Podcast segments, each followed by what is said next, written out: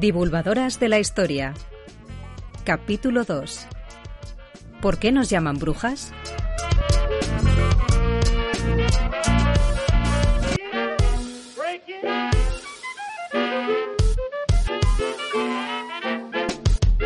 Isabel Meyen, ¿qué tal? ¿Cómo estás? Kaixo, Nayera López de Munain. Pues bien, muy contenta del tema que vamos a hablar hoy, porque vamos a hablar de mujeres fascinantes, peligrosas, eh, ficcionales también en muchos sentidos. Bueno, va a ser todo un temón. ¿Qué te pasó el otro día con tu hijo?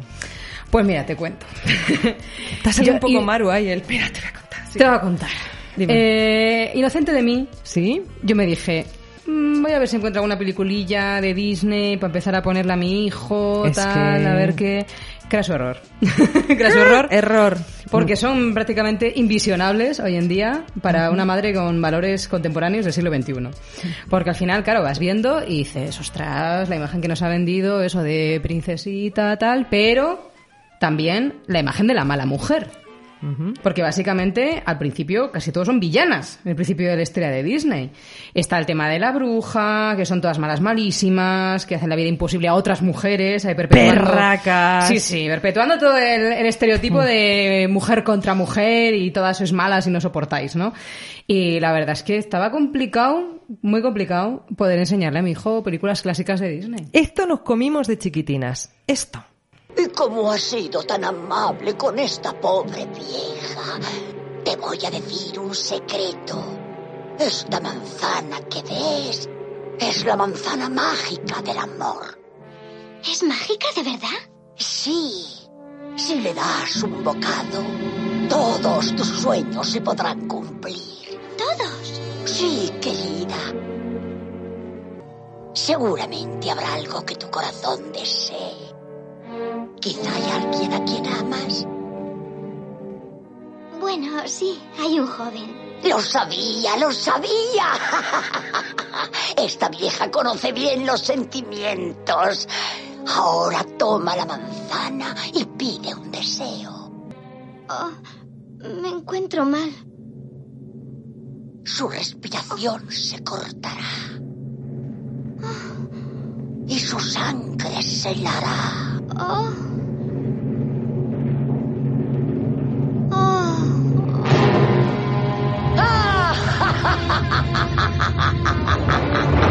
¡Ya soy la más hermosa del lugar!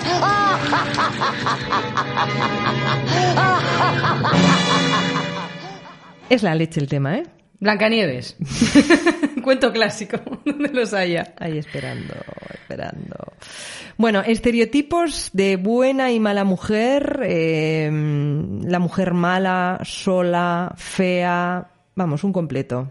Claro que se contrapone al estereotipo positivo, que es la mujer buena, sumisa, casada, guapa, guapísima, Buena a la medidas muerte. 60, eh, uy, 60, 90, 60, 90, por- bueno, ya estarán Bueno, ahora obsoletas. sería 60-30. Ahora sí, más o menos andaría por ahí. O sea, eso- esas medidas creo que me he quedado ya muy, muy vieja en el estereotipo, ¿no? Sí, sí, sí. Pero sí, en el fondo todo va de estereotipos, de cómo se nos construye esa imagen de la buena y la mala mujer y, eh, y nos ponen la tesitura de a ver en qué lado quieres estar tú. Había una bruja también muy divertida mm, cuando yo era pequeña. Hmm, Había una que molaba. Sí que decía lo de ¡Viva el mal, viva el capital! Por lo menos la tía iba de frente. Ahora, eh, o sea, encarnaba todo lo malísimo del capitalismo. ¿sabes? Encarnaba la economía. Sí, sí, sí. con todos sus A vaivenes y veces con- crisis. con el dólar aquí puesto en la pechera, ¿sabes? Diciendo la inflación, tal, pero... sí, La única bruja que mola, la bruja vería. La bruja avería, tía. No se ría de la bruja avería. No se ría que le mete una crisis doblada. A dejar temblando. Por la tangente. Por la tangente. Pues hablamos de brujas entonces. Hablemos de brujas, hablemos de mujeres, hablemos de estereotipos, de cómo nos hemos comido lo de la buena mujer y la mala mujer y de todos los problemazos que nos ha traído eso. A todas. Pero con unas pataticas, ¿eh? Y una cervecica. Venga. Pataticas de Udapa, de Udapa, de Udapa, o sea, de aquí, del terruño. De la mejor marca. Buenas, calidad, de mm, Udapa calidad. Y, eh, Aquí en Álava, vamos, desde que somos pequeñas ponen a chupar patatas. Eso es así. Venga, nació la niña, métele una patata. y eh, una birrita, ¿no? ¿O qué? También, venga, complemento perfecto. Patata sudapa, birra de marca indefinida, aquí nos viene bien cualquiera. y hablar de brujas. Y brujas, brujemos un ratico. Gaua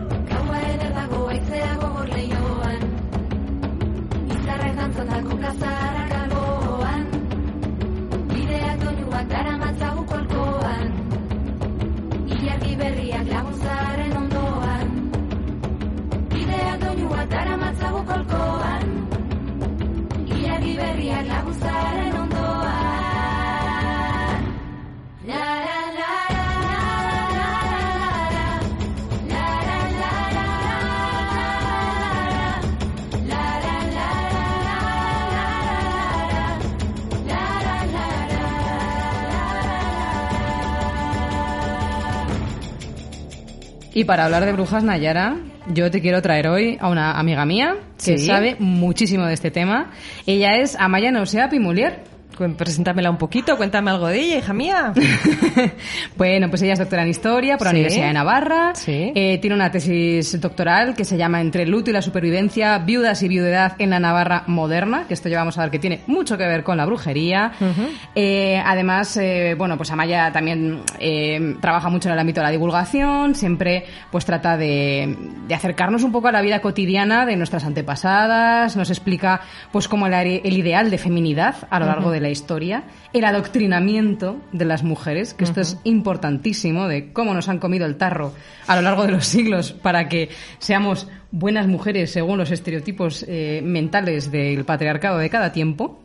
Y luego eh, tiene varios libros que son interesantísimos. Dos libracos, ¿no? Eh, Vírgenes o putas, más de 500 años de Zasca. adoctrinamiento. A mí me encanta. Vírgenes o putas, directamente. Más de 500 años de adoctrinamiento femenino y eh, el primer libro.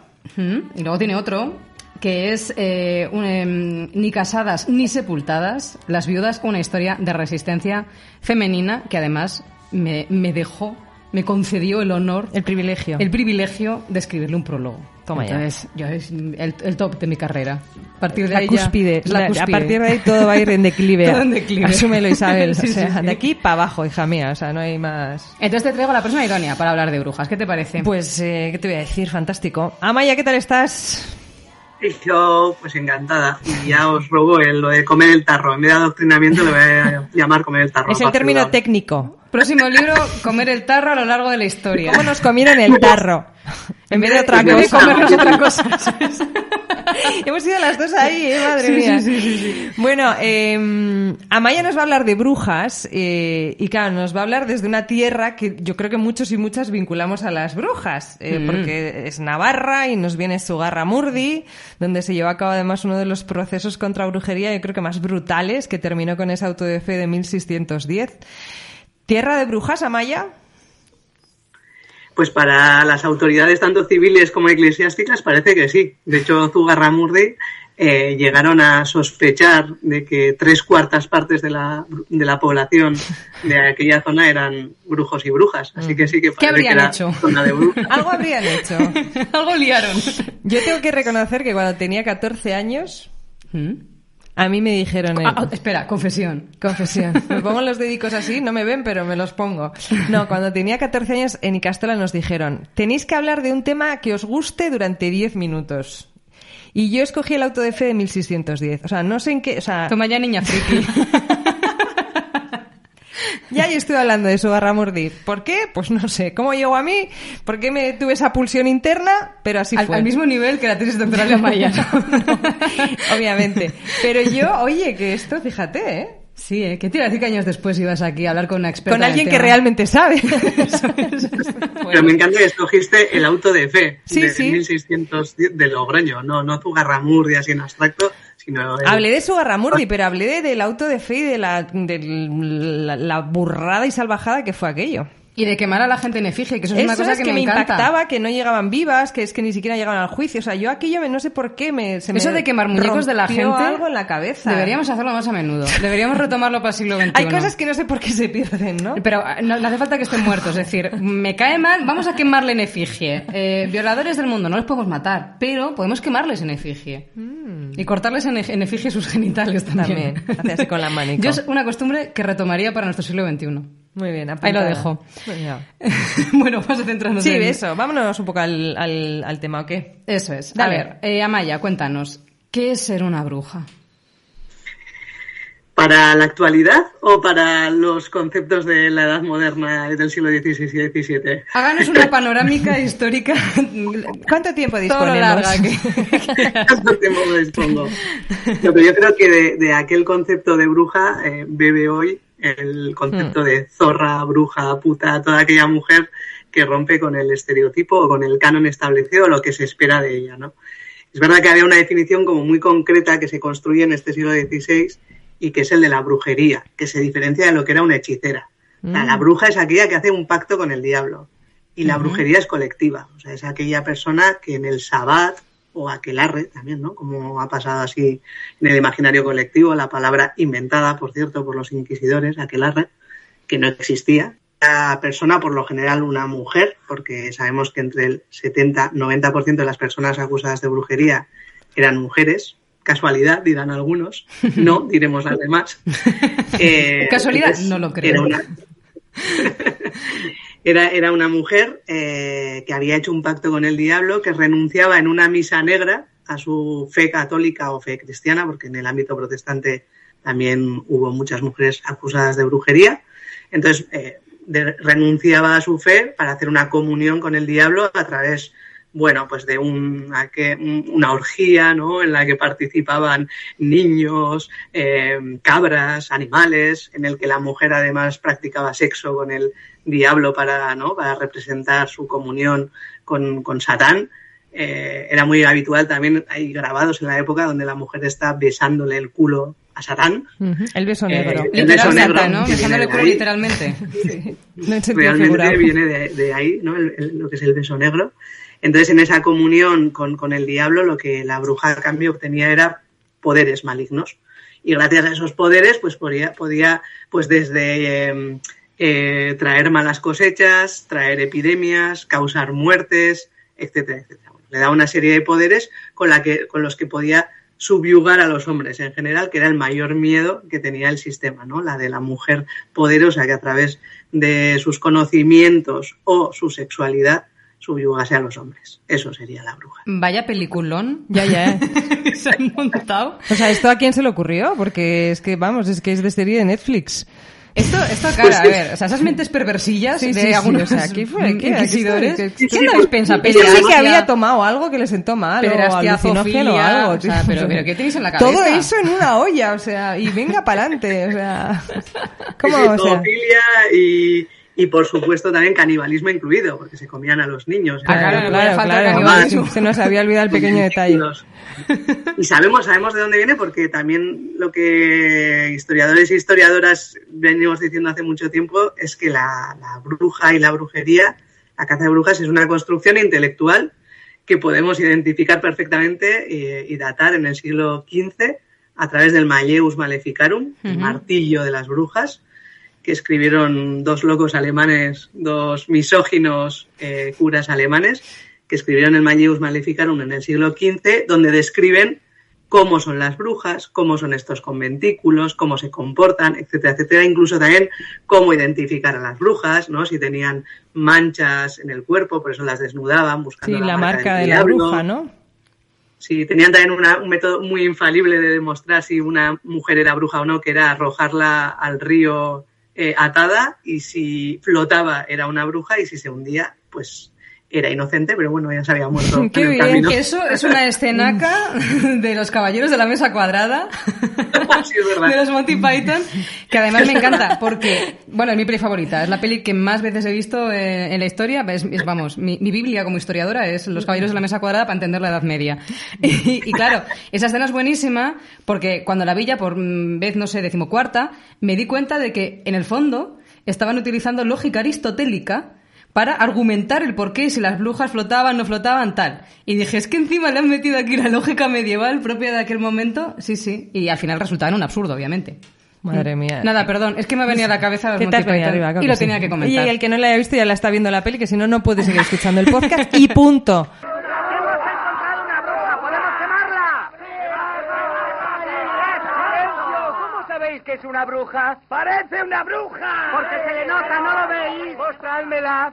¿Y por qué creéis que es una bruja? Porque a mí me convirtió en grillo. ¿En grillo? Y mejoré. Hay diversas formas de saber si es una bruja. ¿Ah, sí? ¡Dínoslas! ¿Cuáles son? Eh, Decidme, ¿qué se hace con las brujas? ¡Quemarlas! Bien, ¿y qué se quema aparte de las brujas? ¡Más brujas! Madera. ¿Y por qué arden las brujas? ¿Porque están hechas de madera? Exacto, exacto. ¿Y cómo se puede saber si esta está hecha de madera? Haciendo un puente con ella. Ah, pero es que no se pueden hacer los puentes también de piedra. ¿eh? Sí, claro. ¿Y la madera se hunde en el agua?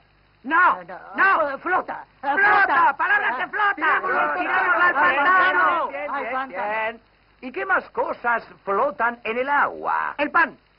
Las manzanas. Piedras pequeñas. un cuchillo. La salsa verde. No, no, no, no. Un, un grillo. No, no, no, no, no. Un ganso. Exacto. Algo así, ¿no? Sí, Bueno, Entonces, claro, ahí sí. se conjuga el Malleus Maleficarum y una de las grandes revoluciones de la humanidad, que es la invención de la imprenta, que yo creo que sería equiparable a lo que ha supuesto Internet en, ¿no? en nuestro contexto. Pues imaginaos lo que supuso la imprenta, ¿no? Esa transmisión del conocimiento a toda leche por Europa. eh, y este libro pues imprimió a lo loco y era el libro de cabecera de las autoridades y de los eclesiásticos e inquisidores cuando iban a cazar brujas. Entonces, Entonces. bueno, el Maleficarum es el origen del- de la bruja que tenemos hoy en día. Vas a decir lo mismo que yo. Dos señoros alemanes, ¿no? Más una, o sea, la imprenta, o sea, Gutenberg, vete a tu casa, go home, y ya, y- y ya, o sea, se lió pajarraca en todo. No, yo estaba pensando, Ah, no, si no era sí, también, pero estaba pensando en la ecuación de, ¿sabes? A Yo- nuestro siglo XXI. Ah. Es como si dos señores inventan un bulo en Twitter y de repente eso eh, genera la matanza de un montón de mujeres. O como si nos creyésemos una novela. De hecho, bueno, las leyendas urbanas hoy en día que se generan en Internet es también un bulo. Eso que te iba a decir que, es no estamos tan peña lejos. que acaba muerta Eso, por todo eso eso. ¿eh? digo, que tampoco está el tema tan, tan Claro, lejos. fue, fue el foro coches del siglo XV. bueno, em, hemos hablado de lo, lo que- lo que era una bruja, cómo se genera todo esto. Sí, ¿cómo se lo inventa un señor? Bueno, dos, Dos señoros alemanes, o sea, bueno... Eso significa que no hay que dejarles pensar ¿Dónde juntos. están esos señores? Los. Por Mira cómo la lían. Señores juntos. Y, y luego el rollo es que esto tiene también como una explosión en el siglo XVI, Amaya, ¿no? ¿Por qué? Pues hombre, pues como todo lo que pasa en la historia, no es casualidad, porque se dé esto, que la caza de brujas se dé en el siglo XVI porque viene de la mano de la construcción del Estado moderno y de un adoctrinamiento brutal en contra de las mujeres, ¿no? Isabel, hemos hablado muchísimo Mm. de este tema de cómo el siglo XVI respecto a la Edad Media supone un retroceso en derechos y sobre todo en la ocupación del espacio público de las, de las mujeres, ¿no? En donde somos expulsadas de forma muy consciente. Claro, es que aquí se junta que venimos ¿no? de, esa época feudal, eh, donde el poder no está tan centralizado. Estos estados modernos, estos monarcas, lo que quieren es centralizar el poder, construir un estado fuerte, eh, y para eso necesitan disciplinar a la sociedad, disciplinar tanto los comportamientos públicos como, como los privados. Y se valen para ello de la institución de la familia, porque para ellos la familia es como un pequeño estado. Entonces entienden que si cada pequeño estado funciona bien, el gran estado funcionará bien, ¿no? Entonces para eso cada uno tiene que tener muy claro cuál es su rol y se le dará en este siglo XVI cada vez más poder al pater familia, al padre de familia, tanto en la esfera pública como en la privada, y las mujeres vamos siendo expulsadas cada vez más de la esfera pública en favor de la doméstica y del papel de los cuidados, del ama de casa, etcétera.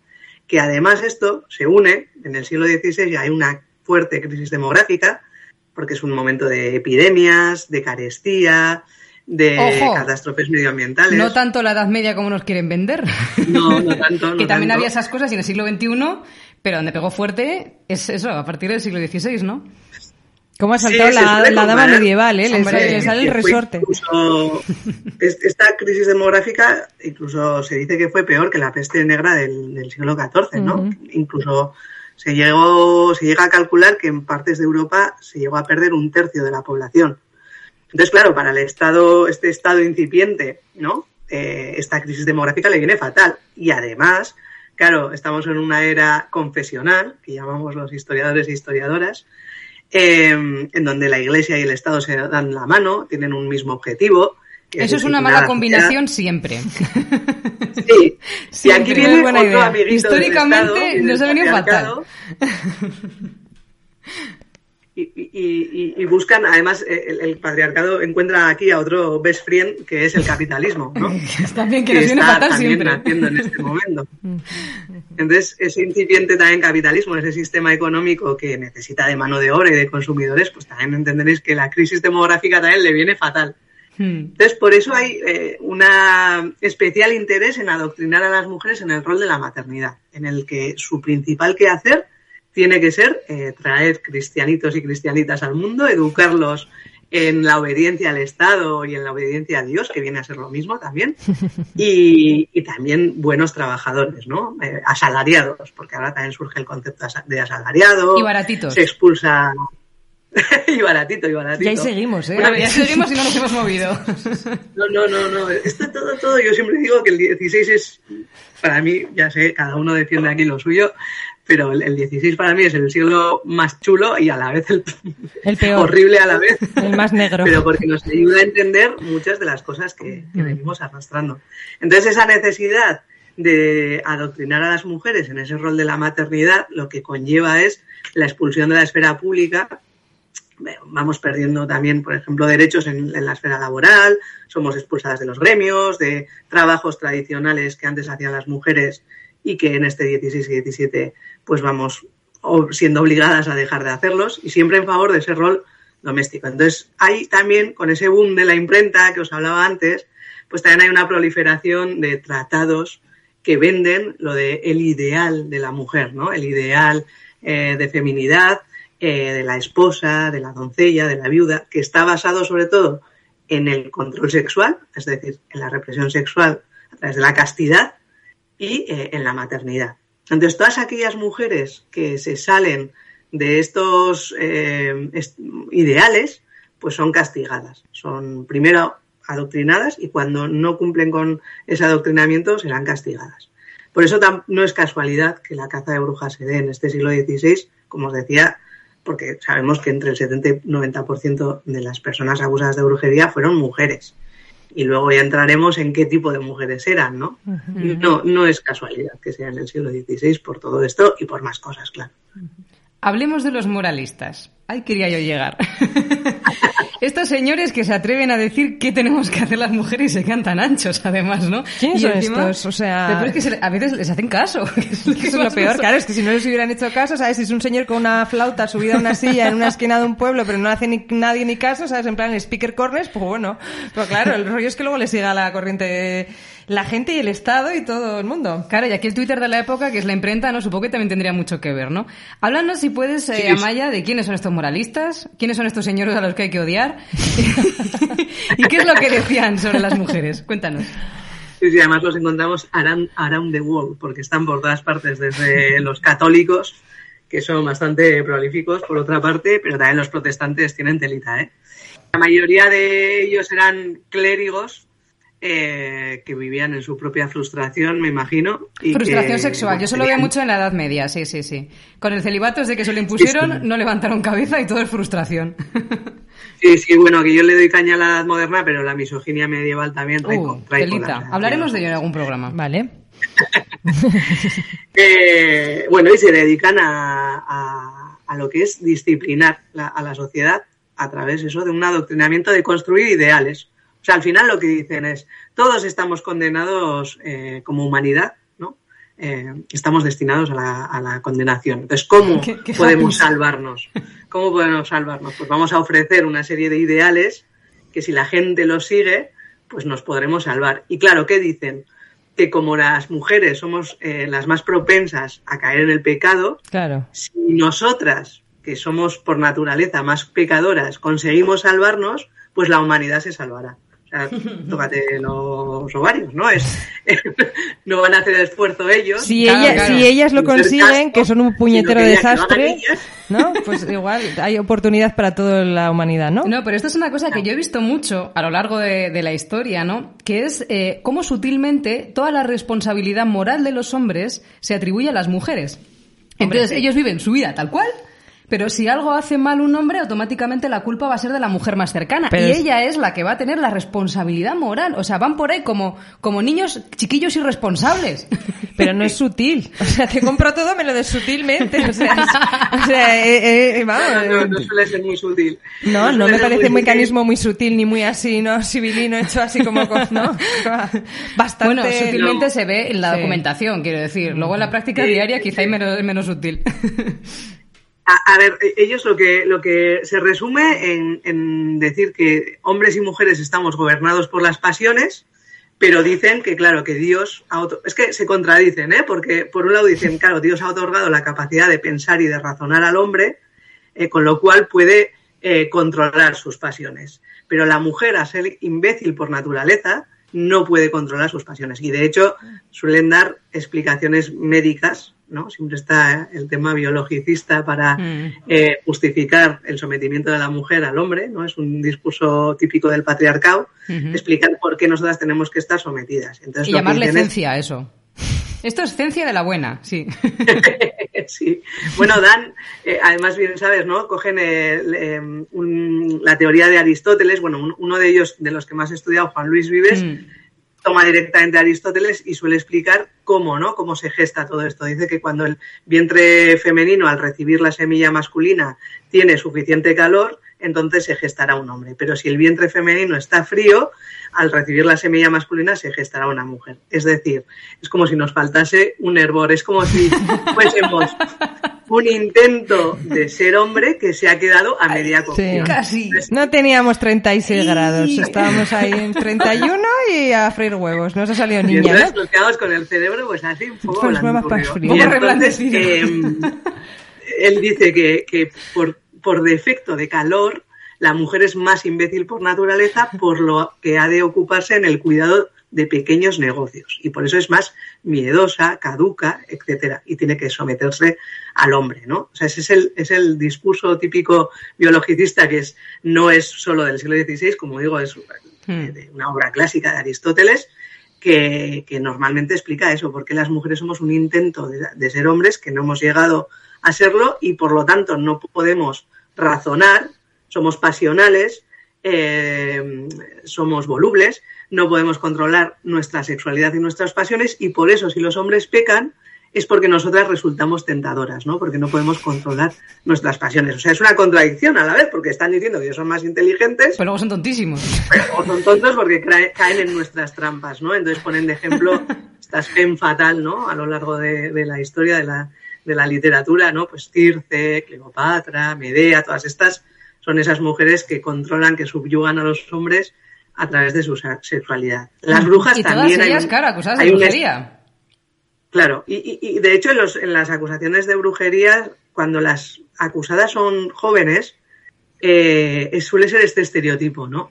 Aquella muchachita eh, o jovencita que, que a través de su sexuali- sexualidad ha pervertido a los hombres. Me acuerdo que había, por ejemplo, una carta de un, de un fraile que le escribía ¿no? a su confesor diciendo que, que aquella bruja, que la muchacha se le había aparecido en su habitación desnuda y que Ya, le ya. intentaba llevar volando a la aquelarre y así volando a donde yo te diga te quería llevar. A ver sí. quién se fue a la habitación de quién, que eso habría que verlo. Ya. Esto es.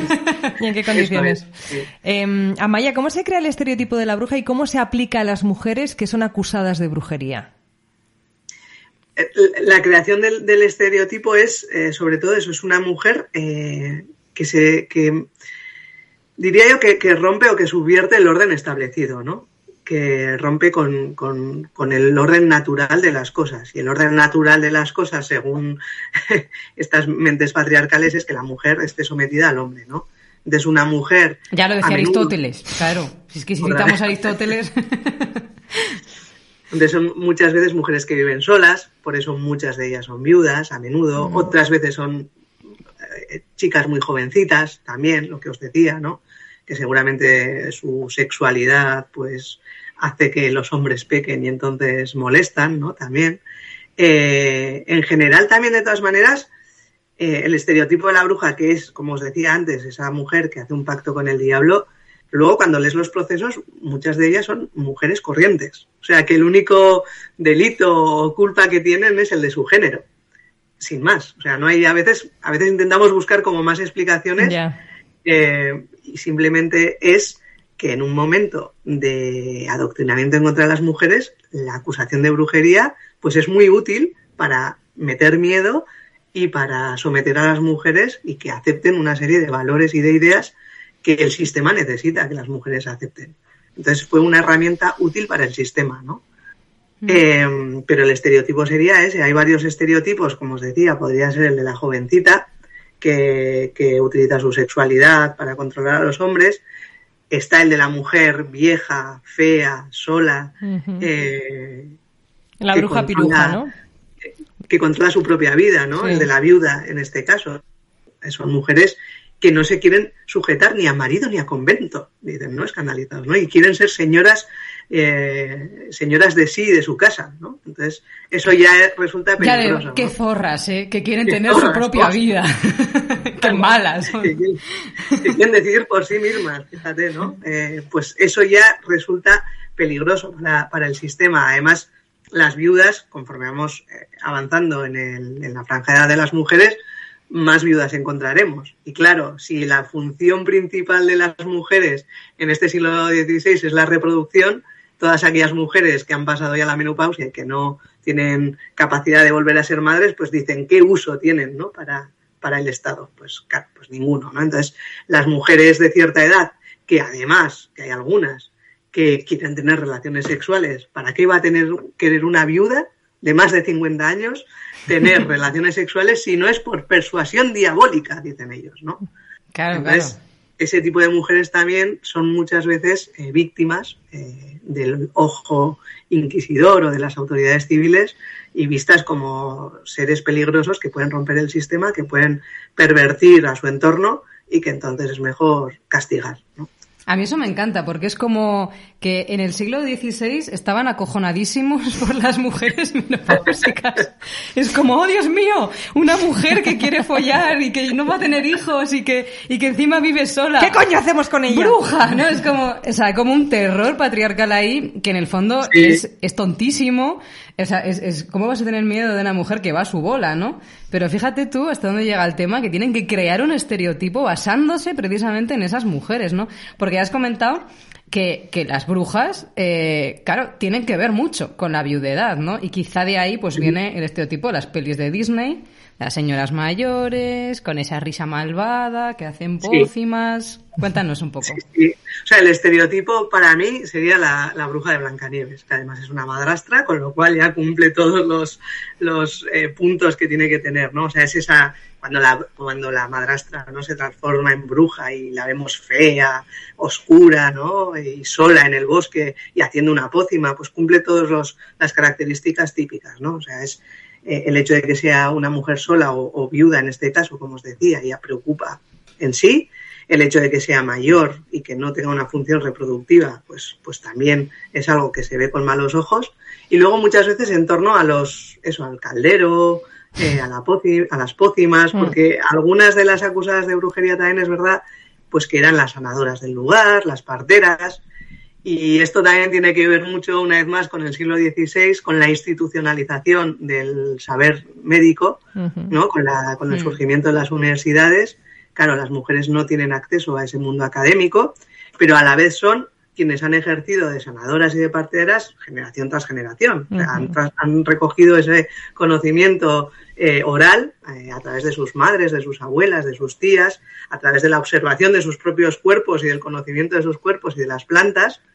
Y claro, son quienes eh, curan, pero también eh, quienes ayudan a traer hijos y hijas al mundo, pero también quienes a- a- ayudan a evitar traer Claro. hijos e hijos, ¿no? O sea Quienes que cuando se nos habla, Maya, de las mujeres, eh, o sea, se relaciona mucho las brujas con lo que estás diciendo ahora, ¿no? Con Sí. las mujeres que hacían eh, ungüentos eh, que se manejaban con hierbas. De- ¿Hay algo de verdad en eso, entonces? Hay verdad en el sentido de que algunas de las acusadas de brujería o, y muchas veces acusadas de hechiceras directamente eran sanadoras. Eran sanadoras. De una manera, y eso se repite bastante en los procesos, ¿no? Yo he encontrado bastantes procesos en los que a la partera o sanadora del, del lugar, el cirujano que llega nuevo Hmm. al pueblo la considera competencia desleal, él dice que es porque no está examinada y no tiene un título oficial. Y es como así, cojones, ¿no? Lo que te pica a ti, lo que te pica a ti es que primero cobra menos que tú, eh, por ser mujer, que eso sería otro tema, pero cobra menos que tú, que la gente tiene más confianza, ¿no? Porque la conoce de toda la vida y acuden a ella y no acuden a ti. Entonces, ¿cómo te la quitas de en medio? Pues la acusan de bruja o de hechicera. Es una manera de quitarse esta competencia que ellos consideran desleal de en medio. Y luego también para el sistema son elementos peligrosos porque, como os digo, no solo ayudan a, a traer hijos e hijas, sino que al ayudar también a abortar o a no quedarse embarazada, en este momento no hay mayor delito, uno de los mayores delitos, eh, delitos pecado, ¿no?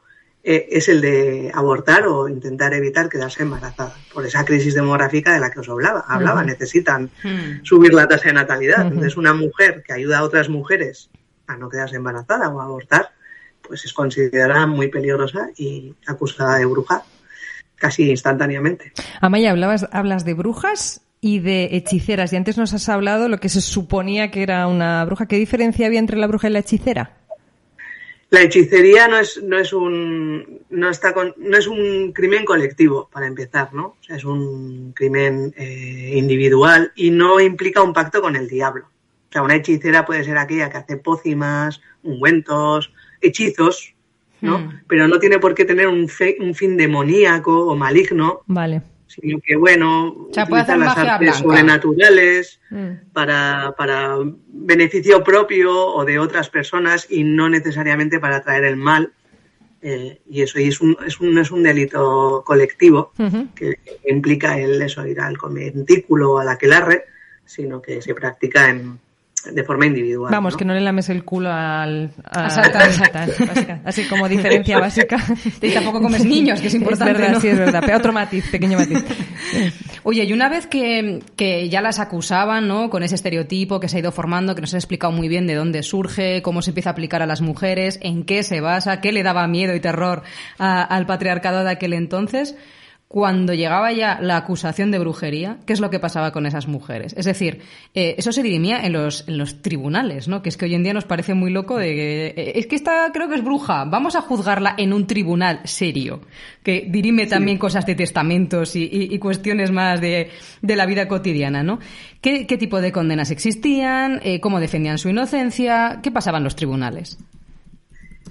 Pr- Primero fue, fueron perseguidas por los tribunales civiles, ¿no? Eso es algo que hay un estereotipo bastante generalizado, ¿no? El, el papel de la Inquisición. Por lo menos en Euskal Herria sabemos que los tribunales civiles fueron los protagonistas en las primeras oleadas de caza de brujas, desde 1525, que es la de Auritzburguete, ahí son eh, los tribunales civiles los que toman el, el protagonismo y las condenas van desde el destierro ¿no? que en realidad el destierro era casi una condena en a muerte en vida. Hmm. Porque, claro, cuando te desterraban, te echaban o de tu pueblo, o del reino incluso, claro, y acudías a un reino nuevo, a una ciudad nueva, sin credenciales, y nadie te iba a dar ni trabajo ni, ni casa. Entonces estas mujeres acababan o en la miseria o acababan en la prostitución, ¿no? Entonces el destierro ya era en sí un- una condena durísima.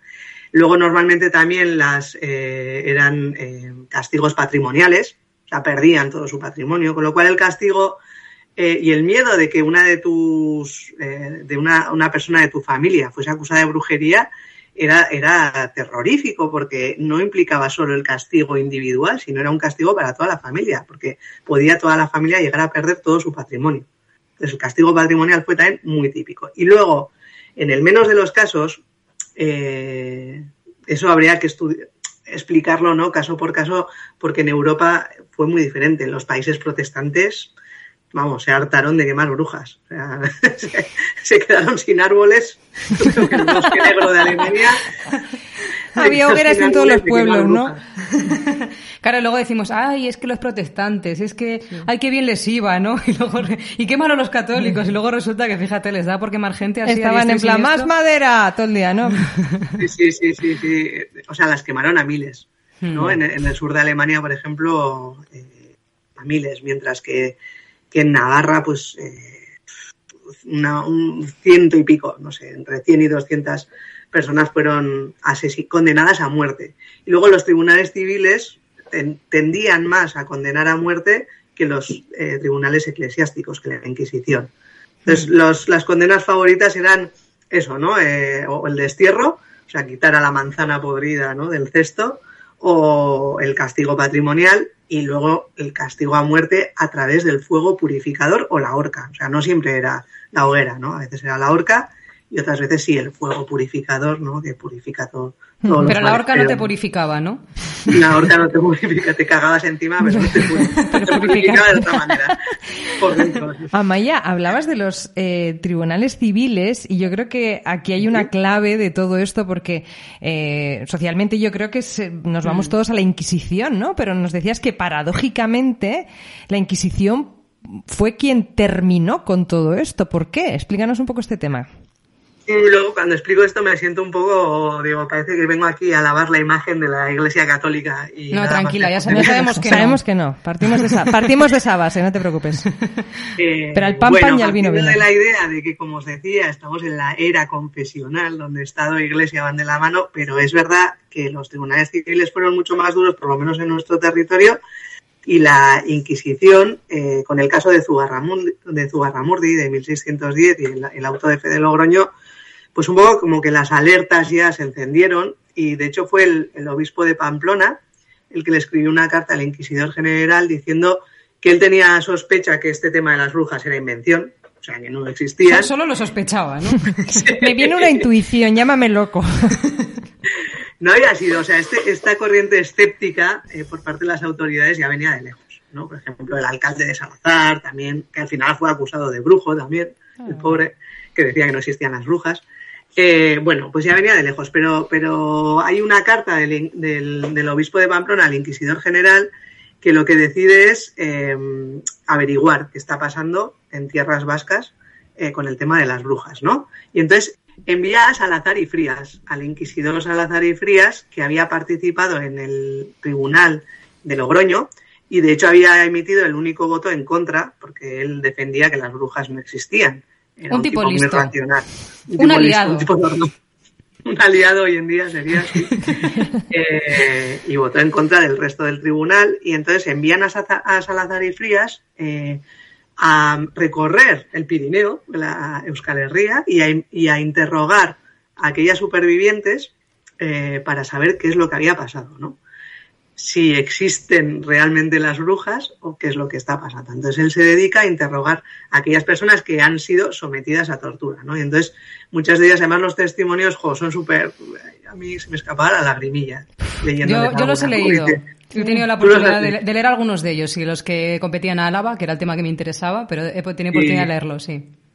Sí, le- y le dice, es que hay alguna que dice, yo señor, no soy una bruja, dice, no soy una bruja, pero por el, eh, como dice, por el daño al que me estaban sometiendo, ¿no? Las torturas y porque no me hiciesen más daño, Pobre. pues confesé serlo, ¿no?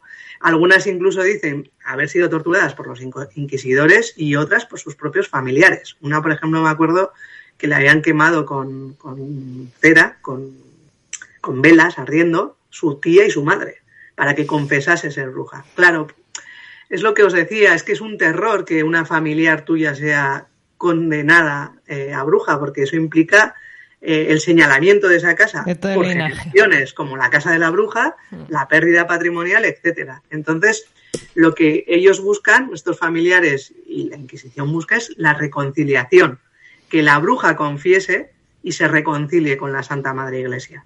Entonces muchas de ellas confiesan para buscar la reconciliación y que se acabe todo aquello, ¿no?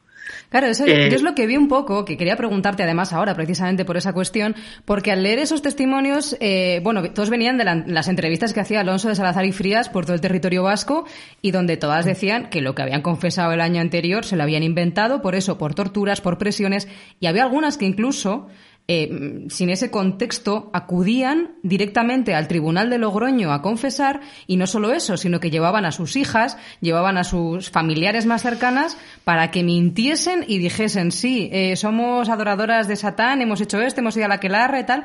Y luego recuerdo el testimonio de, de, de una, de una niña que su madre era de Corres, de un pueblo alavés, y decía que su madre le había dicho a quién tenía que inculpar, lo que tenía que decir, lo que tenía que confesar. Claro, esto nos puede chocar hoy en día, ¿no? De cómo que va gente a autoinculparse a un tribunal de la Inquisición, ¿no? O sea, es como que se están metiendo en la boca del lobo. Y precisamente era lo contrario, ¿no? Buscaban ese salvo- salvoconducto, de alguna forma, Claro. en esos tribunales. Claro, era una manera de, Salvarse. de librarse, ¿no? O sea, ya que me vas a acusar, o sea, ya que al final tengo Mm. las de perder, pues me adelanto yo y, y- y me autoinculpo y así, bueno, me, me salvo, me libro de todo el proceso, ¿no? Luego también hay muchas rencillas intrafamiliares, o sea, claro, la, la acusación de brujería, el acusar a una mujer de brujería implicaba incluso consecuencias patrimoniales, como os decía, porque, por ejemplo, en el caso de las viudas, que gozaban del usufructo de los bienes de sus maridos, que el usufructo es que tenían el derecho a gestionar mientras permaneciesen viudas del patrimonio, tanto material como inmaterial de sus maridos, pero eso mientras fuesen viudas. Y ser viuda implicaba ser una buena viuda. Y era, por ejemplo, no tener relaciones sexuales, eh, pero también era, por ejemplo, no ser bruja. Entonces, muchas veces las acusaciones vienen Sí, sí, por parte de la buena viuda. No folles, no, No seas bruja. no comas niños. Nada de Eso besos es. negros con el demonio. Claro, o sea, si, si la, la viuda, ¿no? Que está gestionando todo ese patrimonio es, es vista por sus familiares como un obstáculo, porque los verdaderos herederos, Ya. Dinerito, claro, aquí todo... hay cuñados o padres y madres, pues claro, ven en esta madre un obstáculo. Entonces, ¿cómo me la quito en medio? Pues o digo que es una puta o digo que es una bruja, ¿no? Entonces, a través de esas acusaciones pierde el derecho al usufructo, por ejemplo. Es una manera de quitársela del medio. Entonces, esas rencillas intrafamiliares o vecinales, pues están ahí. Con una acusación de brujería ya te estás vengando de, de aquella que te robó la gallina un día, yo qué sé, por ejemplo. O otras rencillas más que venían más de lejos, seguramente. Y, y- y luego fruto también de la histeria colectiva. O sea, al, al final es una histeria colectiva lo que se da. Por ejemplo, en Zugarramurdi, clarísimamente, cuando os digo que, ¿no? que las tres cuartas partes de la población estaban consideradas sospechosas de brujería, 1.200 personas llegaron a ser eh, consideradas ¿no? Eh, y entraron en proceso. Eh, al final a 11 ¿no? las queman y cinco de ellas en efigie, en monigote, como decíais antes. Pero bueno, llegó a ser una histeria, además que vino heredada, o sea, vino, eh, fue como ahora el virus, ¿no? Que se va pasando fronteras, pues en aquel caso eh, venía de una niña que huía de Iparral, de la zona vasco-francesa, en donde pierde Langres, un inquisidor. que Otro señoro. un señor. Otro señoro, pero máximo, ¿eh? ¿Quién? ¿Cómo?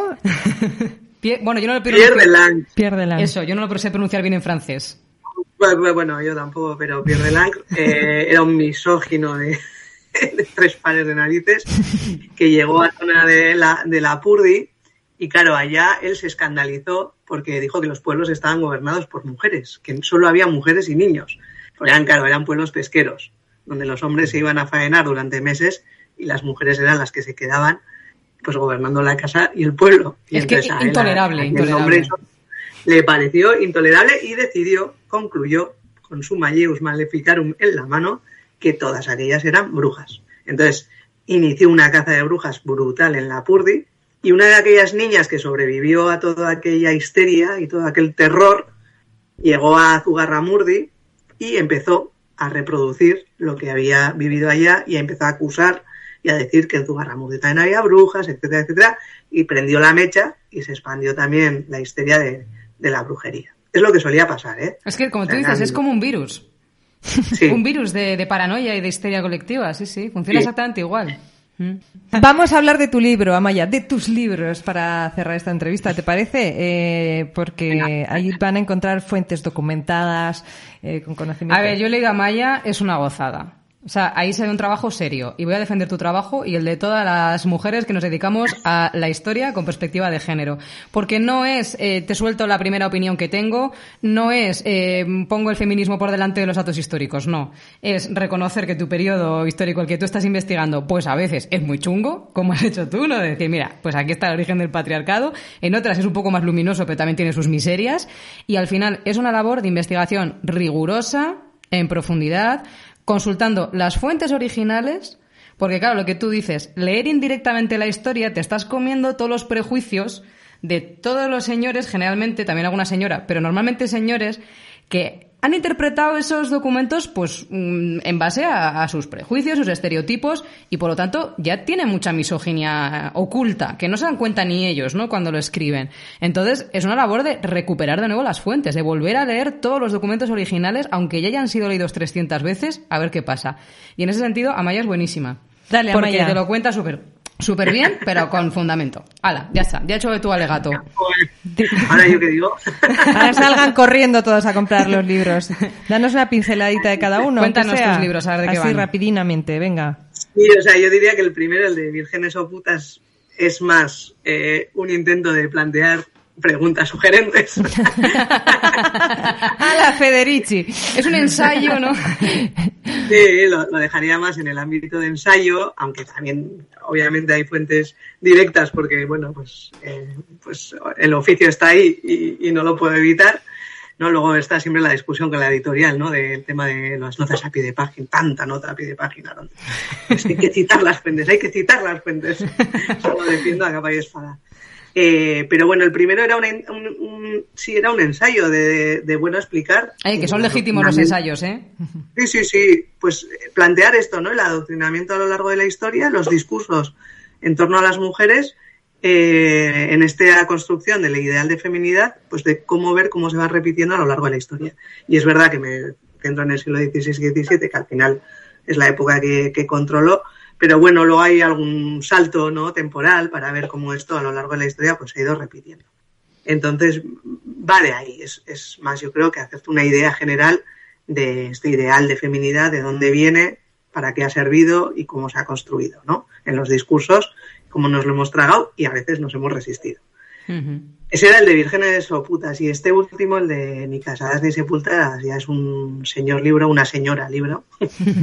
Em, son 500 páginas, al final es la tesis doctoral, que obviamente las tesis doctorales a Isabel ya le llegará, no se pueden publicar tal cual, espero que no lo hagas.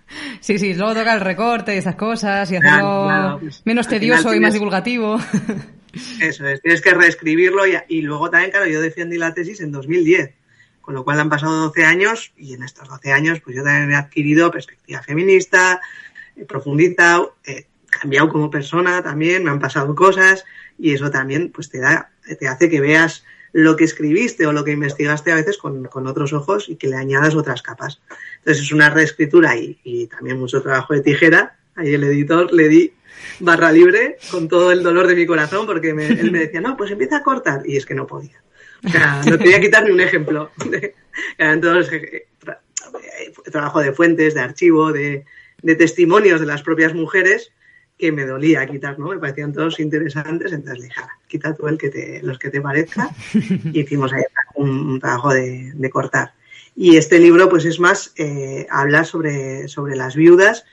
Es siempre mi, mi objetivo es hablar sobre aquellas, todas aquellas que han quedado en los márgenes de la historia, las mujeres en general, y yo digo que las viudas en particular me parecen como elementos eh, muy apropiados para ver cómo todo el sistema del patriarcado, toda la maquinaria se pone en marcha eh, cuando se encuentra con un elemento ¿no? que le distorsiona todo. ¿no? De repente una mujer que vive sola, que a veces tiene recursos económicos, pues porque gestiona el patrimonio familiar, eh, que tiene experiencia sexual, que tiene autoridad y que toma sus propias decisiones, ¿no? Y, y cómo las alarmas se encienden, todo el control social, todo el control del Estado, de la Iglesia, se vuelca en- eh, encima de ellas eh, muchas de ellas se someten obviamente por mera supervivencia y sus recursos de supervivencia, ¿no?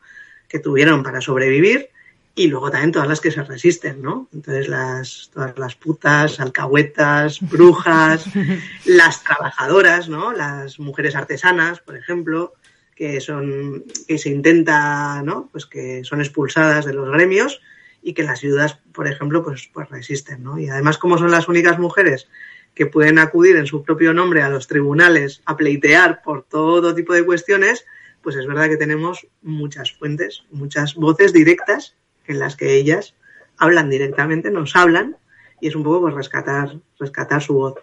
Y eso es ni casadas ni sepultadas. Pues a mí solamente me queda una duda. Dime. Amaya, virgen o puta. Hostia, iba a decir siempre puta, pero Puestas a elegir, no hay duda, ¿no? Ya ha salido del alma. Yo creo que también elegiría lo mismo, ¿eh? Hombre, Entre esa dicotomía, sí, yo- sí, sí, sí. nos quedamos aquí. sí. Puta Lo feliz. que pasa es que las pobres tenían Ya. muy mala vida. Sí, Entonces, sí. claro, yo entiendo a las vírgenes, quiero decir, entiendo a aquellas que, que se tragaban los, los preceptos y lo que les ordenaban. Y, y además que eso es lo que hace el patriarcado, o sea, es crear también un sistema de valores que todos y todas nos creemos y que, y, y que acatamos por pura supervivencia, es que es, es normal. Entonces, bueno, pues, pues un poco de las dos todas tenemos, yo creo. Sí, Vamos a dejarlo ahí, es que estamos verdad, un poco es verdad. mezcla. Amaya, Bueno, pues, ha sido un placer. gracias. Sí, eh, un gusto tenerte, escucharte. Yo he aprendido un montón. Y Sí, yo es que es un gustazo, Sí, es es, que un gusto. verdad. sí, Tenemos es que buscar más, de sabiduría. más excusas para hablar con ella. Otro día hablamos de las viudas en profundidad, que es otro temón. Otro temazo. Amaya Nausía Pimulier, muchísimas gracias. Y Millesker, un beso muy, muy, muy, muy fuerte. Es que Espera- pues, Esperamos escucharte de nuevo pronto por aquí. La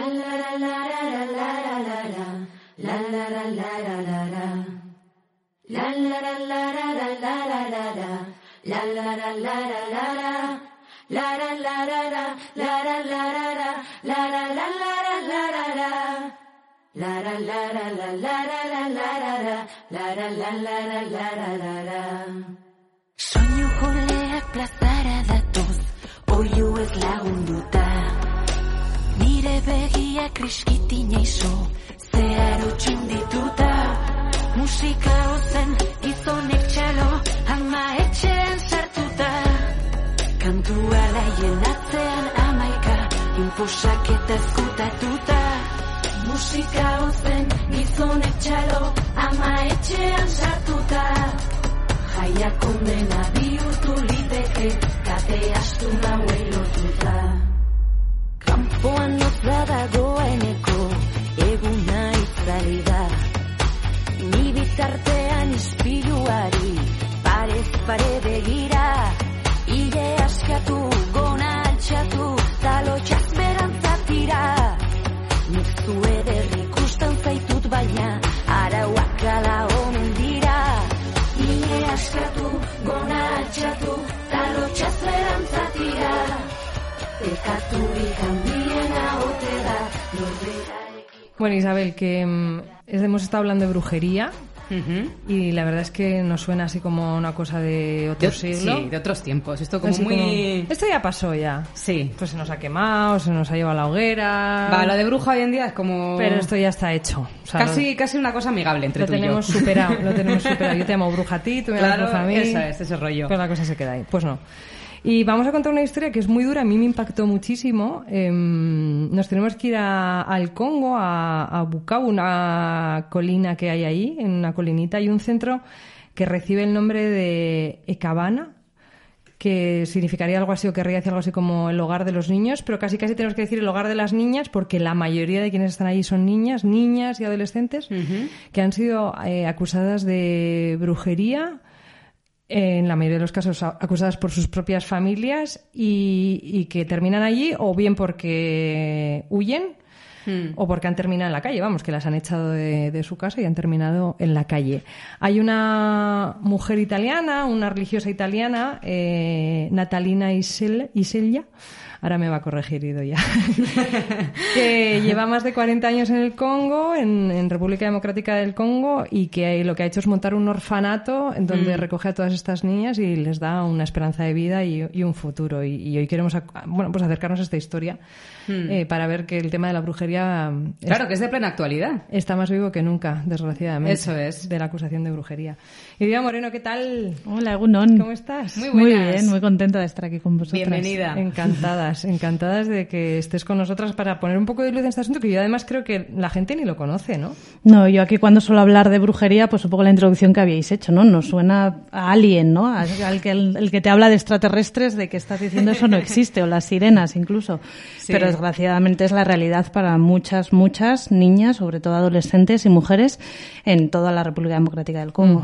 Claro, es que esto, o sea, lo- la única relación que hemos tenido con brujas eh, en nuestra generación o más o menos mujeres de nuestra edad es que es a través de Disney. Sí. Pero es que eso es la realidad para muchas personas del mundo. A mí eso, eso me, me deja un poco loca, ¿no? Sí, esto es un poco la cultura popular tradicional, por llamarlo de alguna forma. Siguen creyendo muchísimo en el mal de ojo. Entonces, muchas veces entienden la brujería, pues que la niña está embrujada en ese sentido, de que alguien le ha echado un mal de ojo. Entonces, porque esa niña está brujería, pues ha muerto la madre o se ha muerto la hermana. Generalmente suele ser la madre. Sí. Y hay una mala cosecha, pasa algo, es como una especie de búsqueda de chivo expiatorio, ¿no? Eso o sea, si pasa algo, algún tipo de desgracia en el seno familiar, pues se pone el foco en, encima de las mujeres, en este caso, en las niñas. Qué- qué en las casualidad. Efectivamente, Siempre es casualidad. siempre es casualidad, sí. siempre, sí. Alguna vez hemos visto algún caso de niño, pero es muy, muy aislado. La inmensa mayoría es siempre. Sería porque no mujer. hermanas o algo. Probablemente, ¿no?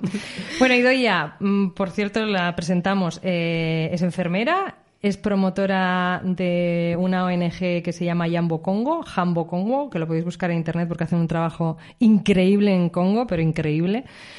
Y además colaboráis eh, con este centro. Sí, cuando Natalina nos lanza a veces un SOS, pues porque ha recibido de repente más niñas o porque necesita para algo. Entonces, desde aquí, pues dinero que, que nos aportan los socias y socios de la ONG, pues le solemos mandar para comprar comida, ropa, material escolar, para lo que necesita.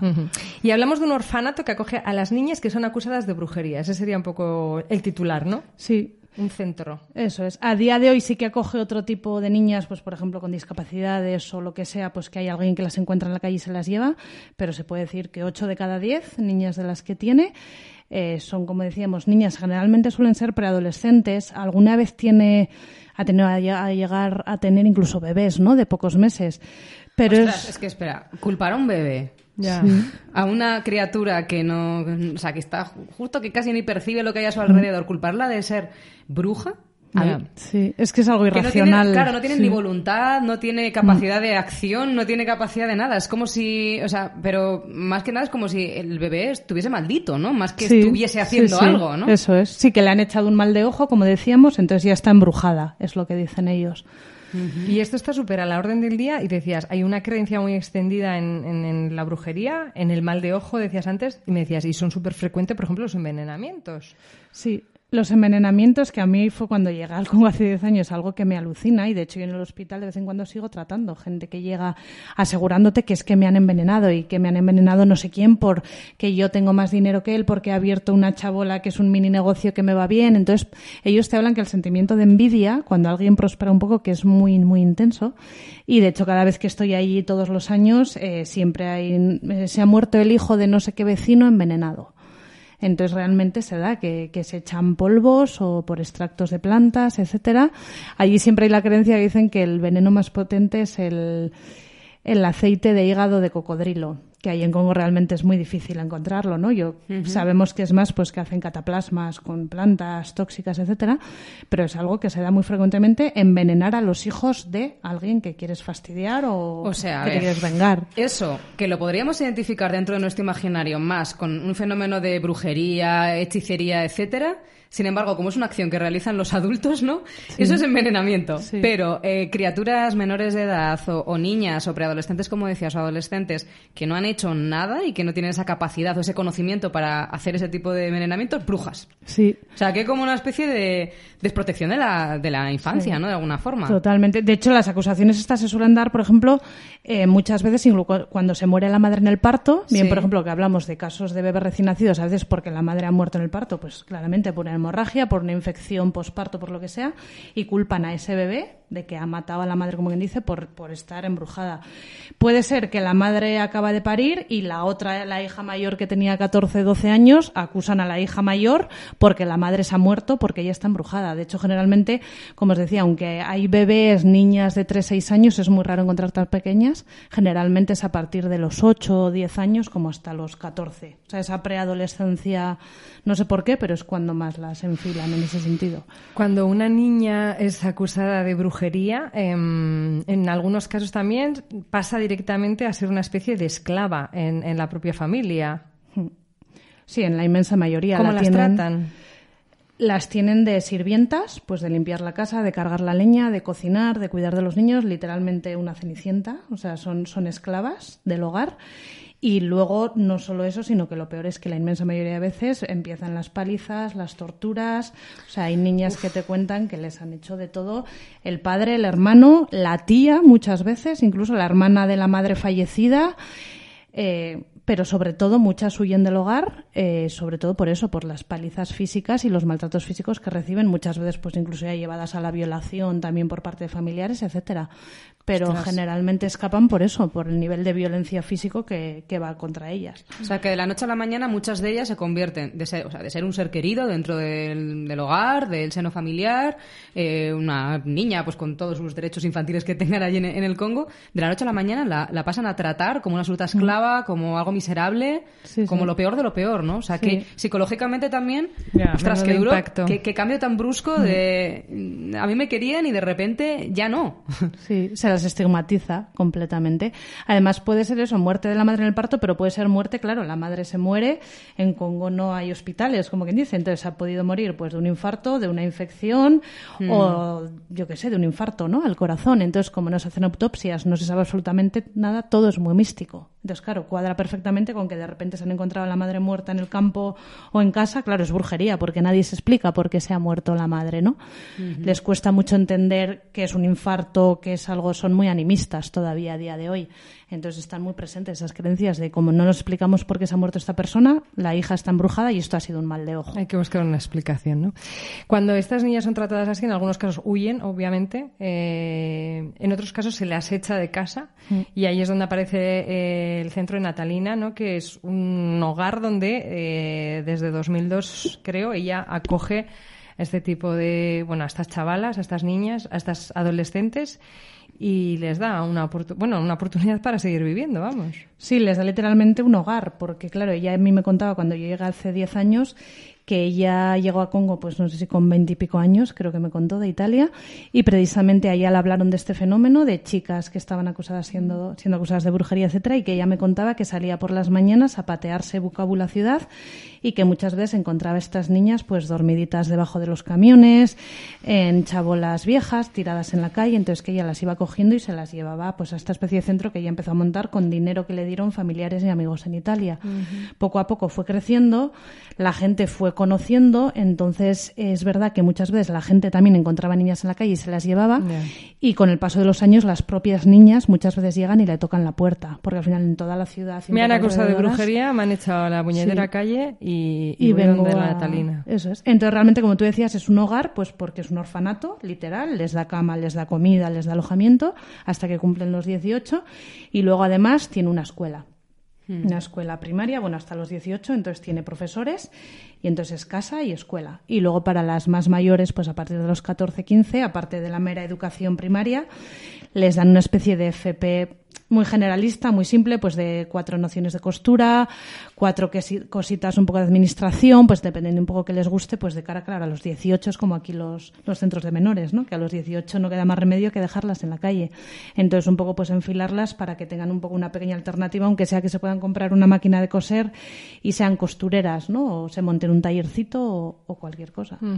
Esto sería, evidentemente, atajar el problema desde lo más urgente, pero también han empezado a hacer desde el propio centro una- un trabajo de reeducación, ¿no? Nos contabas, eh, claro, intentar, me imagino, eh, contraponer a la gente de Congo con sus propias creencias eh, y decirles, mira, es que esta niña no es bruja, no ha sido la responsable de este aborto, ni de esta muerte, ni de esta cosecha mala pero están en ello. Y a veces me decías, es que pueden tardar años, eh, pero están trabajando en algunos casos de, de la mano de las propias familias que han abandonado a las niñas o que las han esclavizado. Claro, es que cambiar una mentalidad no es fácil. No, no, obviamente. Es lo más difícil. Es lo más hay. difícil, Claro. eso es. Son prejuicios, estereotipos que luchar contra ellos es como luchar contra fantasmas, ¿no? Al final. Y, y sobre todo eso, con lo delicado que es meterte con las creencias de otra persona y decirle, mira, es que estas creencias, que están muy bien, que son muy respetables, pero es que hacen daño a las personas. Entonces igual eso podías matizar un poco, ¿no? ¿Cómo, cómo lo hacen? Pues es muy difícil. A mí antes de meternos con esto me gustaría hacer un símil. Yo siempre digo que aquí, ¿no? En España, Euskadi, Europa nos creemos muy listos, muy avanzados. Pero claro, cuando hablamos de tradiciones, hablamos del Congo, que es algo mucho más extremo, pues porque es más animista, ¿no? Y ma- mucho más aislado. Pero es como si en España, por ejemplo, los brotes de cólera, o sea, de ébola, perdón, que hubo hace años tan bestias, Médicos Sin Fronteras paró los brotes de, cólera y de ébola, ambos, sobre todo ébola. No por médicos enfermeras, sino por antropólogos. Por cada médico en las misiones de ébola había cuatro antropólogos. ¿Por qué? Porque al final tú luchas contra la creencia. El ébola se para. Consiguiendo que no laven los cuerpos, porque la creencia popular es que cuando alguien se muere hay un grupo de 10 mujeres del pueblo que tienen que lavar el cuerpo, envolverlo en telas, entonces era como luego esas 10 mujeres caen enfermas y se sigue transmitiendo. Claro, Pero claro. lo que voy es que dices, claro, vamos y trabajamos los ritos funerarios. Dices, yo digo, perdona, ven aquí a Gasteiz, ¿no? A una familia de Gasteiz, cualquiera de nosotros, una familia católica, etcétera, y dile que cuando se muere su persona, su Claro. padre, su hijo, no lo pueden ver, no lo pueden tocar, no se pueden despedir y que viene un extraterrestre vestido de blanco y se lleva a esa persona. ¿No? Que incluso nosotros que nos creemos muy avanzados, luchar Sí. contra la cultura es muy difícil. Claro, de hecho, en, en la pandemia de COVID pasó eso precisamente y no fue fácil. Para muchas personas no, no fue nada sencillo no poder despedirse directamente de sus familiares, que quizá por la hora del asunto más o menos entendió y yo creo que quizá también en, en esas sociedades ante la gravedad del asunto Supongo que también se entenderá, porque si dices que se frenaron de golpe esas epidemias, será porque. Mm. Sí, pero después dijeron, de "Vale, trabajo pues de dos años de Ya, antropólogos, claro, claro. trabajando con los líderes sociales, con las familias, con los líderes comunitarios. O sea, lo que voy es que, que cuando hablamos de traducciones, y etcétera, nos vamos a África como a lo salvaje, ¿no? Ya. Nos entendemos la expresión, Sí, sí. pero que luego incluso nosotros que nos creemos Claro. muy civilizados, o sea, Sí. cuando te planteas luchar contra la cultura es lo más difícil que hay. Entonces, por ejemplo, en este caso sí que ha tenido éxito, claro, hablamos de periodos de 10 años, no hablamos de un año ni de dos. Natalina, aparte de esto, tiene como una especie de, ella le llama monitoras, que son como trabajadoras sociales, que desde que la niña entra muchas veces se intenta ponerse en contacto con la familia. Hay en muchos casos en los que no se consigue esa recuperación, pues porque bien porque la niña reniega de la familia, pues por los abusos que ha sufrido Claro. y no quiere volver Ya, a es eso Sí, no quiere saber nada del tema, tiene. normal. Y otros porque la propia familia dice que no, o sea, dice que, es- que esa niña está embrujada y que no la quieren más. Pero, por ejemplo, sí que me contaba que hablaba como siete de cada diez casos a base de años y años, incluso 10, 12 años, trabajando estas monitoras con las familias, sensibilizándoles de que no es que esa niña esté embrujada, sino que la, familia, la mujer se ha muerto porque tenía una hemorragia o por lo que sea, sí que se consigue que las niñas del centro pasen a la familia o sobre todo que al cumplir los 18 generalmente pasen un poco al seno de la familia. Es un trabajo brutal porque es de años, es gotita a gotita, muy muy pequeño, Tela. muy pequeños avances, pero se está consiguiendo. Y otra opción que me decías, otra puerta que se ha abierto también son las adopciones a otras familias eh, que acojan a estas niñas. Sí, ese es un proyecto un poco piloto que han puesto, que además no apostaban por él y no, no tenían ninguna esperanza. Pero el verano pasado que estuve me comentaba que estaban muy contentas porque llevaban como uno o dos años y contactaron con matrimonios de bien, se puede decir, pues ahí en la propia capital os podéis imaginar, son todos muy muy pobres, pero pues como todo hay clases. Entonces contactaron varios matrimonios que tenían un poco nivel adquisitivo alto y Natalina, como es una persona muy carismática, claro, todo el mundo las conoce, les propusieron pues adoptar uno o dos, incluso hay matrimonios que se han llevado tres niñas y está funcionando muy muy bien. Las cogen en acogida, pues un poco también hasta que tienen los 18, luego en algunos casos hemos visto que se crea un nexo tan fuerte que es como Claro. si fuera una hija, ¿no? Claro. Pero que está funcionando muy bien esta especie de acogida de emergencia y, y ahí siguen trabajando en ello. Se me ponen los pelos de punta. Todo está en el centro. Sí. Eh, nos pasabas un vídeo donde se ven algunos testimonios en primera persona de las niñas contando lo que han sufrido A mí se me ponían los pelos de punta. Eh, no sé cómo te impactó a ti, tú estás muy acostumbrada porque has estado en muchos frentes y en, y en muchos lugares donde a, a cualquiera de nosotros nos costaría estar. Pero no sé qué te impactó, qué te llamó la atención, o sea, ¿qué viste allí? Pues eh, lo primero que me impactó fue a bien, sorprendente en el sentido de en el momento en el que atraviesas la puerta se palpa ese sentimiento de hogar y de familia. Casa, esto es casa, ¿no? Sí, de hecho los niños más pequeñitos le llaman mamá, porque claro, ella es la mamá de esas ciento y pico niñas, ¿no? Que tiene que, que ha rescatado y que les ha dado una vida. Entonces, todavía a mí también se me ponen No, no, los, me pelos poniendo los pelos de estoy punta. Además doy fe, o sea, doy fe, están las dos con la piel de gallina. Sí, entonces realmente es como ese sentimiento de ves la escuela, ves los, las monitoras, no ves las niñas entre sí, pero claro, las niñas más mayores que tienen 14, 16 cuidan de los bebés, claro, porque es Natalina y tiene dos o tres monitoras. Ya. Ves que son tienen pues a veces que tiene más niñas colchones tirados en el suelo, pero a pesar de ello Hay se sitio. apañan, Sí. sí. Y sobre todo ese sentimiento de amor, ¿no? Que suena muy curse, pero que es así, ¿no? que, que es un hogar realmente para estas niñas. Bueno, supongo que será también un foco de sororidad brutal. Al final, entre todas se tendrán que ayudar de alguna manera, Claro. ¿no? A educarse entre sí, las más, más grandes, a, como decías, a las más pequeñas. Claro. Y supongo que fuera, seguirá un poco ese sentimiento de pertenencia, ¿no? De Sí. hemos pasado por esto y supongo que tendrán luego, Sí. cuando hacen su vida adulta, Y además a mí me impactó mucho también que luego ves en estas niñas también como la inocencia, que, que, claro, las niñas te cuentan, ¿no? Sinceramente, pues mira, sí, mi, mi padre me pegaba, me daban paliza, o sea, te cuentan como muy íntegras todo lo que han sufrido, pero claro, luego ves a la niña de 12, 13 años y te dice, claro, porque me decían que soy una bruja, pero te venía y me decía, pero yo realmente no creo que sea una bruja. Claro, eso te iba a ¿No? preguntar, Esa ¿ellas qué inocencia, creen de sí claro. mismas, no? Pues ellas ni lo saben, porque a veces llegan al punto muchas veces de, de creérselo. Claro. claro, las han martirizado Claro. tanto con que eres una bruja, muchas se lo creen, pues soy una bruja, a pesar de que yo no siento nada o no he hecho nada, claro. Pero sí que otras veces eso, pues claro, a mí esa, esa frase me acuerdo que me impactó, ¿no? De, pero yo no creo que sea una bruja, porque dices, claro, A mí no me cuadra. son niñas que no entienden, como Claro. decís, que Claro. ha pasado de un momento a otro. Pero eso también, o sea, ¿no os ha pasado a vosotras alguna vez, ¿no? Con esos estereotipos construidos negativos hacia las mujeres, de es que sois todas malas, es que no os lleváis bien entre vosotras, es que no sabéis comportaros, es que sois unas histéricas, es que, claro, todo ese estereotipo también de la, que luego se aplica a, la- a las brujas, ¿no? La mala mujer. La mala mujer, sí. A mí me pasaba igual, yo decía, pues mm, yo no me yo no sé, yo no me siento así. O sea, por más que me estéis diciendo constantemente esto, ese estereotipo yo no me sentía reconocida. Entonces, sí que es verdad que muchas se lo creyeron, porque al final tanto de repetir en la educación, en casa, en todos los lados, lo acabas como asumiendo y muchas veces te acabas comportando incluso así, porque es como se supone que tendrías que comportarte. Pero me, impacta un poco para bien lo de esas niñas, ¿no? De darse cuenta de que eso es, en el fondo es, una, es un estereotipo que vuelcan sobre ellas y que ellas no son eso. Pero Sí, sobre todo porque les acusan de algo muy bestia que es que has matado a tu madre. Ya, imagínate. ¿no? Que tu madre se ha muerto por imagínate ti. la culpa. Puf. Claro, ese es el tema. Entonces, claro, muchas te dicen, pues sí, dicen que yo maté a mi madre, pero claro, yo no entiendo por qué, ¿no? Si yo O sea, no ¿cómo le lo hice hecho, nada. no? ¿Cómo lo Eso hice? es. Eso estaba pensando yo, ¿no? ¿Cómo Claro, entonces efectivamente el sentimiento de culpa dentro de su ilogicidad, ¿no? No sé si existe esa palabra, pero dentro de que no entienden cómo lo han hecho, qué ha pasado, pero ellas cargan con esa culpa de que mi madre se ha muerto por mi culpa. Entonces otro trabajo también que estas monitoras y Natalina trabajan mucho el autodesestigmatizarse, ¿no? El decir, no, que te quede claro que tu madre se ha muerto por una enfermedad física y que tú no has tenido nada que ver, pero eso también es un trabajo muchas veces de, de muchos años, de que las chicas se autoquieran y, y ellas mismas se quiten ese estigma que tienen ahí clavado a fuego, claro, por su entorno más cercano. Bueno, pues la historia brutal. Espeluznante. A mí la verdad es que me, me impactó muchísimo cuando me, me la contó Idoia, ¿no? Y es sigue habiendo mujeres y niñas acusadas de brujería y que viven una vida, bueno, alejadas de su familia, que las tratan mal, que, que hay abusos. Y bueno, menos mal que hay gente como Natalina que, que crea un hogar de todo eso, ¿no? Y te devuelven la esperanza Sí. en el mundo y en la En la, humanidad. humanidad, en la gente.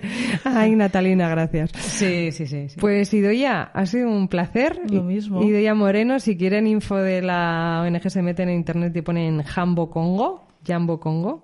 Sí, que supongo que os vendrá bien también la ayuda, ¿no? Las donaciones. Sí, siempre hace falta. Como hay tanto que hacer, pues siempre. Por ejemplo, la última remesa que le mandamos fue hace dos años, no sé si os suena, que estalló un volcán ahí en Congo, que se habla mucho aquí.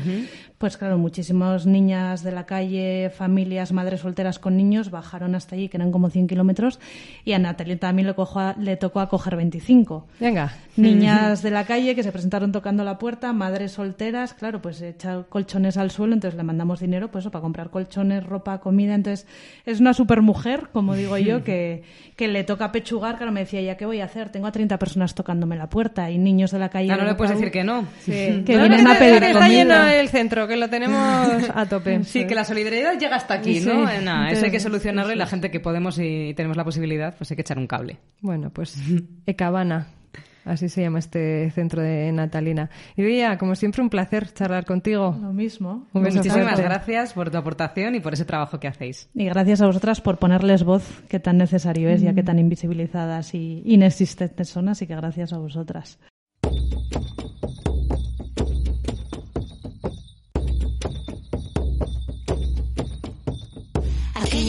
Se despertó Amaya con algo agarrándole el pecho. El hecho es que puso sus pies en el suelo y crujió como todos sus sueños. Mirando el rocío por esa ventana que daba entre el verde y el cielo, al fin entendió que se hacía mayor y tenía que ver cómo hacerlo. Sabía un atajo, llevaba un buen fajo, allá nunca le limitó el miedo. Poliqui, poliqui, bajo la escalera tenía los huesos deshechos. Metió cuatro cosas en una maleta sin ruedas de esas de cuero. Venid aquí todos y dadme un abrazo, les dijo a sus hijos del grande al. Una vieja puñetera, banderos a tequín, preguntando por la calle, naire sueso nuirekin. Brujas, putas, zorras, madre mía, ¿eh? Rameras, Somos terribles las mujeres, ¿eh? hechiceras. Bueno, Sí, somos lo peor. cositas que hemos aprendido hoy. Pues mira, hemos aprendido muchas cosas. Yo, por ejemplo, he aprendido que cuando venga un señor moralista a decirte lo que tienes que hacer en ¡Corre! Sal corriendo en dirección contraria. Red flag. Huid. Que no os diga ningún señoro lo que está bien, lo que está mal, cómo os tienes que comportar. Que se lo apliquen a ellos. Qué poca responsabilidad se han puesto ellos encima. Yo he aprendido que el poder femenino da mucho miedo. Eso es lo que es pavoroso, pavoroso. Eh, Y que todo lo que pasó en ese momento eh, venía derivado del poder que tenían muchas mujeres, en algunos casos sanadoras, en otros ni siquiera eso, mujeres simplemente por serlo, pero eh, y que la sexualidad da mucho miedo también, ¿no? Hombre, es que la sexualidad el, femenina. El poder de, de hacer, de besar hortos demoníacos y de, de practicar cunilingus, a- hortales al demonio. Todo y, eso- mientras, comen niños, Claro, no nos olvidemos la dieta a de, de- niños y, sí. y de hortos. Y, y luego también hemos aprendido hoy que eh, desgraciadamente hay lugares del planeta en los que todavía se acusa a las mujeres y a las niñas de brujería. Eh, más a niñas y a mujeres que a niños. O sea que se sigue utilizando esta acusación contra Mm. nosotras. Sí, otro contexto, otro lugar del mundo, otras circunstancias, pero La misma siempre historia. la misma historia, ¿no? De nosotras somos las que cargamos con el mal, con el peso de, de- de todo lo negativo, ¿no? Que sucede, etcétera, ¿no? Porque cuando tienes una desgracia a tu alrededor, qué fácil es culpar a la primera mujer que pasa por allí, ¿no? Ha sido de- ella. Claro, el plan de cambio climático. ¡Esa señora de ahí! Le estabas pensando. Emergencia climática ha sido ella. es que me tropiezo, me he caído. ¿Es la baldosa? ¡No! Ha sido la señora que acaba de cruzar la calle. Eso es facilísimo. Entonces, En fin. es lo, lo más sencillo para descargarse responsabilidad propia es acusar a otras mujeres de brujería y lo tienes todo hecho. Bien sencillo. Ah, y una cosa importante. Que la única bruja que mola es la bruja avería. Viva el mal, viva el capital. Isabel Mellén, gracias. Nayara López de Munain, muchas gracias por un episodio más de Divulgadoras de la Historia, que hemos estado aquí con nuestras grandes divulgadoras. Y muchas gracias Udapa, que nos provee de sustento y de patatas, que eso es maravilloso también.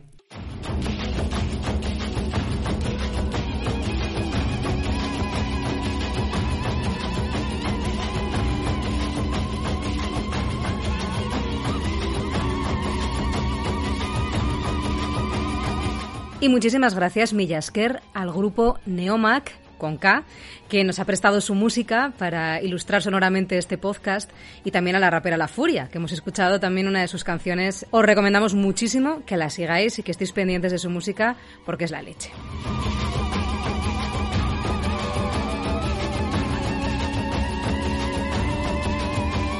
Así que ya está, dadas las gracias, llenas de gratitud y de mm, pócimas secretas, nos vamos a la cama. Eso es. Por horticón, saticón y viricón, nadie sabe cómo detener la inflación. Quizás con una oración, quizás con un gran cañón. ¡Qué mala! ¡Pero qué mala soy!